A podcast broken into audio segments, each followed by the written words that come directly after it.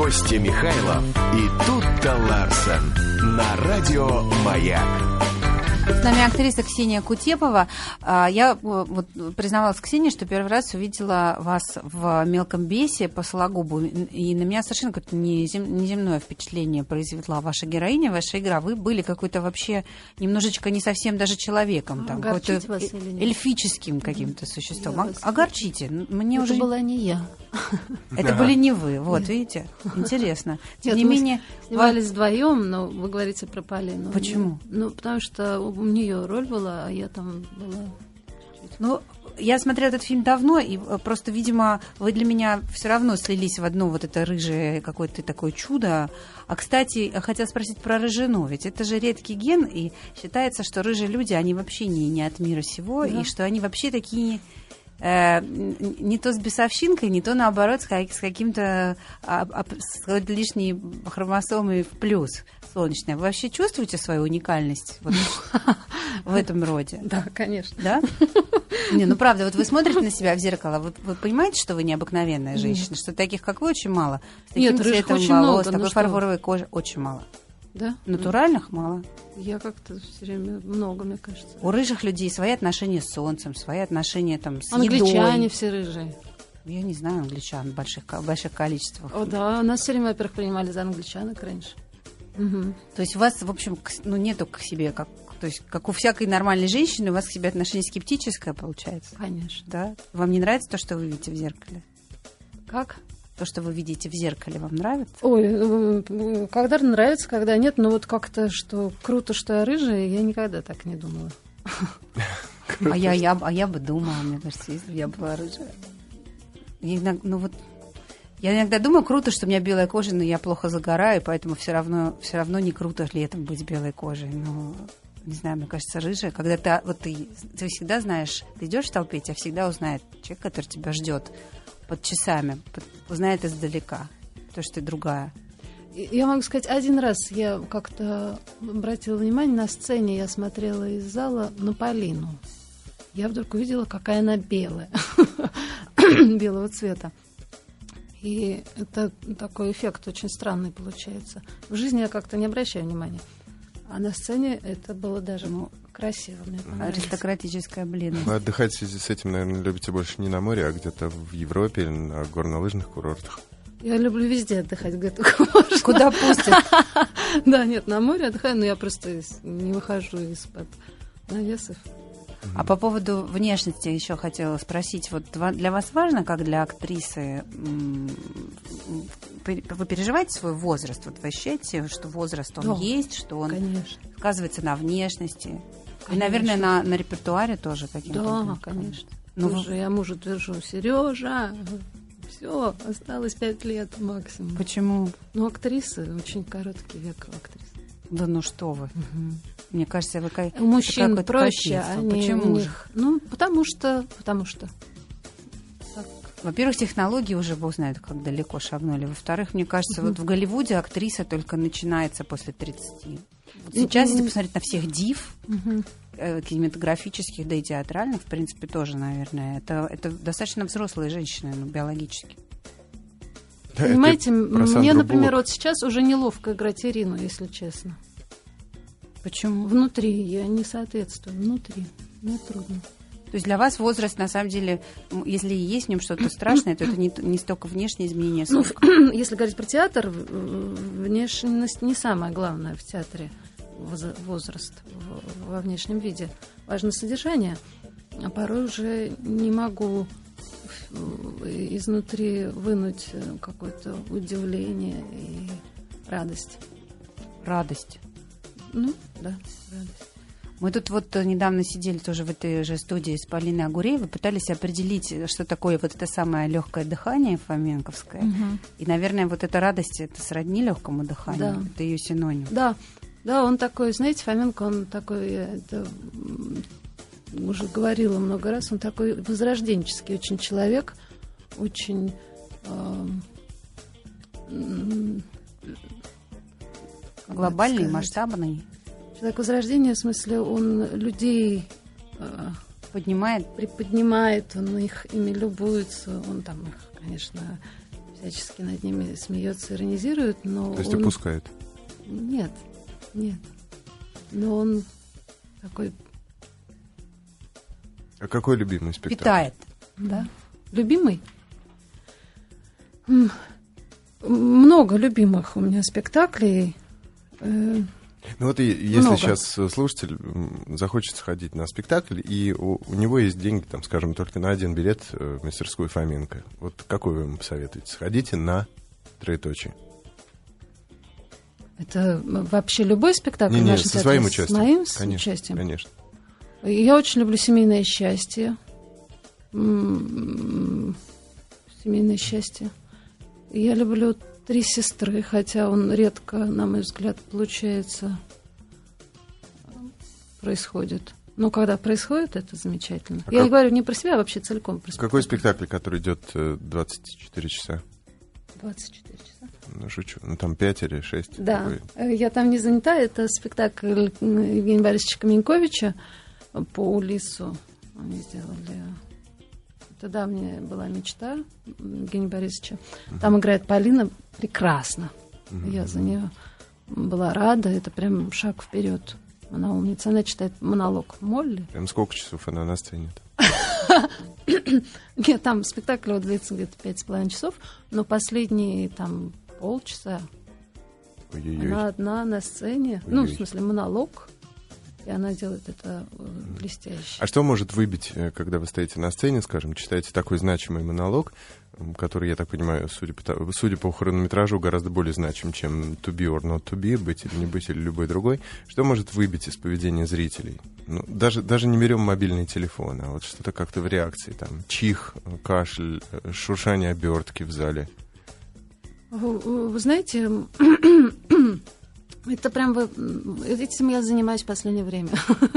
Я пытаюсь вот все, что вокруг э, я слышу, вижу, и то, что мне мешает, я пытаюсь как-то научиться это преодолевать, чтобы внутри все не обрывалось, не останавливалось, и превращать это в плюс в некую В дополнительную да, энергию.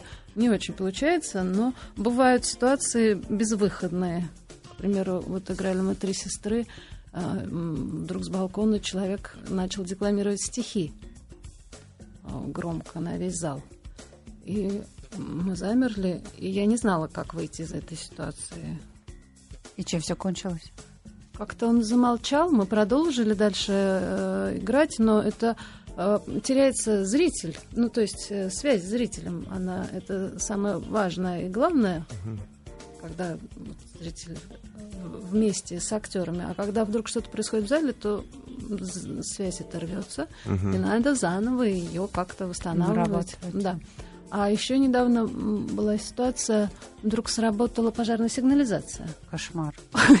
Вы знаете, и две мысли были у меня в голове. Меня две вещи удивило, что я уже там лет 18 на сцене, что это произошло только сейчас. Почему за 18 за 18 лет этого никогда не происходило? Это мне было удивительно. И вторая вещь меня удивила, что... А это, ну, чтобы вы понимали, э, э, первое действие Э, Я говорю о том, что я знаю все, Иван Романович, почему, отчего я сегодня так счастлива. И вдруг раздается сирена за кулисами очень громко, долго, а потом голос громко начинает объявлять всем, что просьба выйти, покинуть помещение, Даже всем так? сотрудникам А театра. никто из актеров не пытался отыграть это на сцене, типа, господа, а вот и пожар.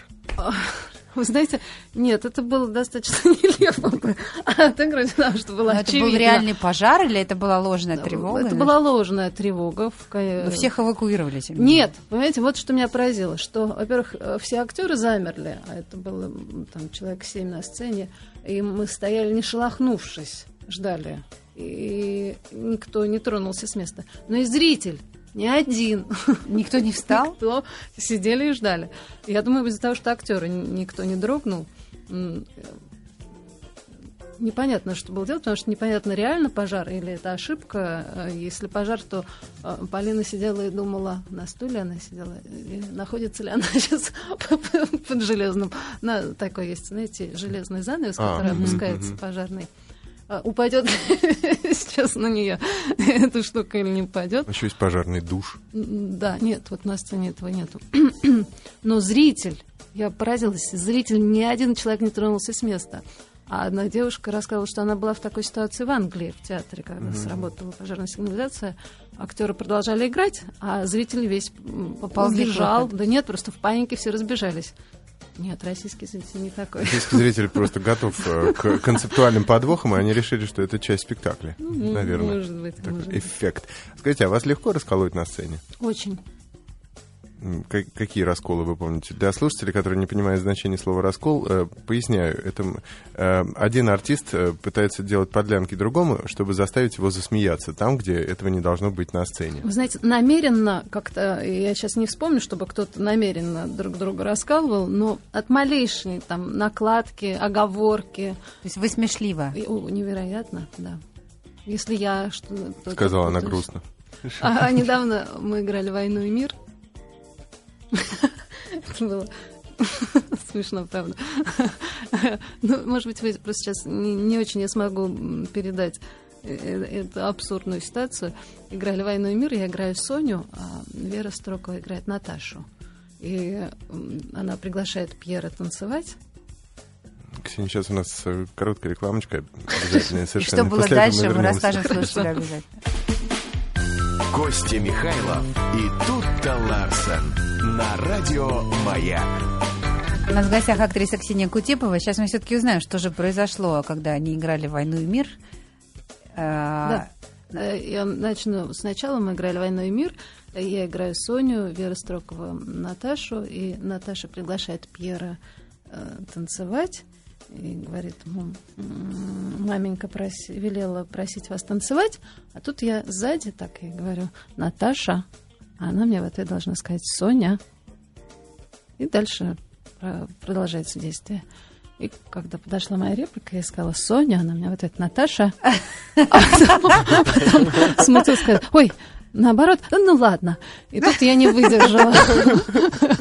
Я, ну, я, я просто расползлась по сцене, но я, у меня была возможность убежать за колонну. А у Я- нее-то не а, было да, у такого? нее не было, но она как-то держалась. Но еще одна актриса в нашем театре, Мадлен Джабраилова, э, великая хохотушка, она до нее не сразу дошло. Где-то ну, секунд через 20 Она она вдруг поняла, что трясущейся, произошло. трясущейся колонне. Нет, она расхохоталась вообще на, на, на всю сцену.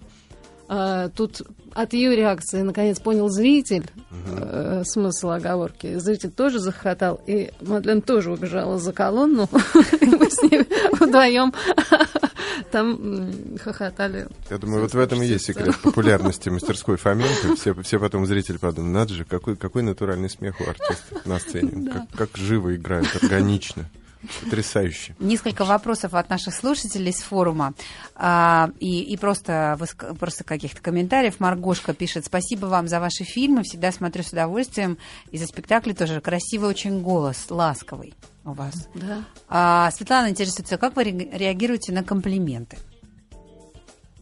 Э, Я люблю комплименты, но серьезно к ним, конечно же, не отношусь.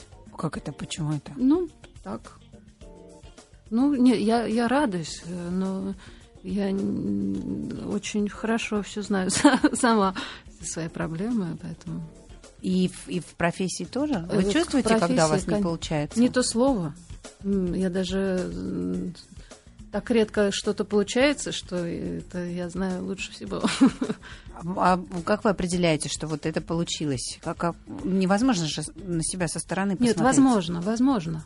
Это нужно, как же... Это что это? Это Как ощущение профессии. тепла или Нет, удовлетворения? нет, нет, или как это? можно? Это, это ремесло, это техника. Ну как, это вот, не знаю, стул, он получился, либо не получился. Это нельзя так как Ну как, ну понять как? или не понять. В случае, когда ты держишь в руках стул, это же нечто материальное, ты самое на видишь, сцене. крива у него ножка или нет? Нет, нет, нет, все очень просто. И понятно. Ну ладно, А, на сцене. Получилось или не получилось. А, Ладно, на сцене, если вы говорите себе, что сегодня не получилось, вы можете всегда это переделать Да. на следующем спектакле. В кино гораздо к- категоричнее ситуация. То есть, если уже все, сняли, так сняли, Да. уже не переделать. Да. А, как- какие фильмы вы бы переделали, если бы, это, если бы фильм вдруг превратился в спектакль, и ка- ка- каким фильмом вы довольны полностью? Э, Ну, по скажем, да, любимое себе. кино и не вот, самое э, любимое. мои работы в кинематографе, я бы их все переделала бы. Да, я бы все переделала бы и прям удовольствием бы сейчас бы все это пересняла бы. Наш э, постоянный слушатель Карлуша пишет, из интервью нифига не понять, какая она. И по фоткам не ясно. Загадка. Снимайтесь чаще, на экране смотреть можно. Не хватает вас. Ходите в театр. А вот какая она на самом деле? Вы у меня спрашиваете? Да. Как? Какая вы? Какая? Вы какая? Тут-то. Я, ну я же вас спрашиваю. А я сейчас. вас. А вот ну, вы не я просто не, у меня не хватит времени за минуту Ну, рассказать, э, какая. важно, я, я- веселая. мне интересно, вы можете я, себя я, я жизнерадостная, я Вы добрая, не бываете я грустной? сомневающаяся. Я бываю грустной, но в целом я жизнерадостная. Я состоявшаяся, я профессиональная, я дружелюбная по большей части. Мгм. Ну, то есть я могу как-то себя определить и, и, по, и достоинства, и недостатки. Мгм. Я тоже могу, но в любом Ну, случае... Я сейчас расскажу быстро, быстро. Э, Брала у меня интервью а, одна женщина-психолог, по-моему, для какого-то психологического журнала. И я не смогла с ней вообще найти общего языка, потому что, я потом это поняла, потому что она задавала мне все время вопросы и пыталась классифицировать, занималась классификацией и обобщениями. Вот там тип русской женщины, а вот там э, современная женщина, а вот там... И, и вот так вот все она обобщала, обобщала. А я сидела и ничего вообще не могла понять. И я говорю, вы знаете, у нас разные профессии.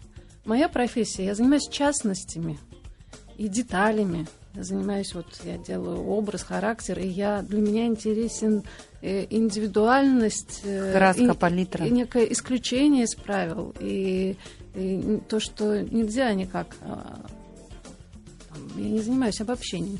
Поэтому, когда вот меня пытаются сказать что-то, что э, какой-то классификации, вот что я такая или вот такая, я сразу теряюсь, потому что я и такая, и такая, и такая, и, и, и много какая. Окей, вы Веселое интервью ваше было. эклектичная. Она вас пыталась заклеить А ярлыками, а что вы себя эти ярлыки стряхивали. Когда я спрашиваю, какая вы, я как раз э, пыта- пыталась некие частности определить. Да, Э, я кто весёлая. Какая Ксения Кутепова? Веселая, смешная. Вот на этом мы поставим точку. Сплошное обобщение с моей стороны. Спасибо вам огромное. А, Хороших вам каникул. Э, Я так понимаю, все-таки возможность отдохнуть будет. Всем до завтра. За нами Батинова сегодня в паре с Саралидзе. Да Я наслышана об этом.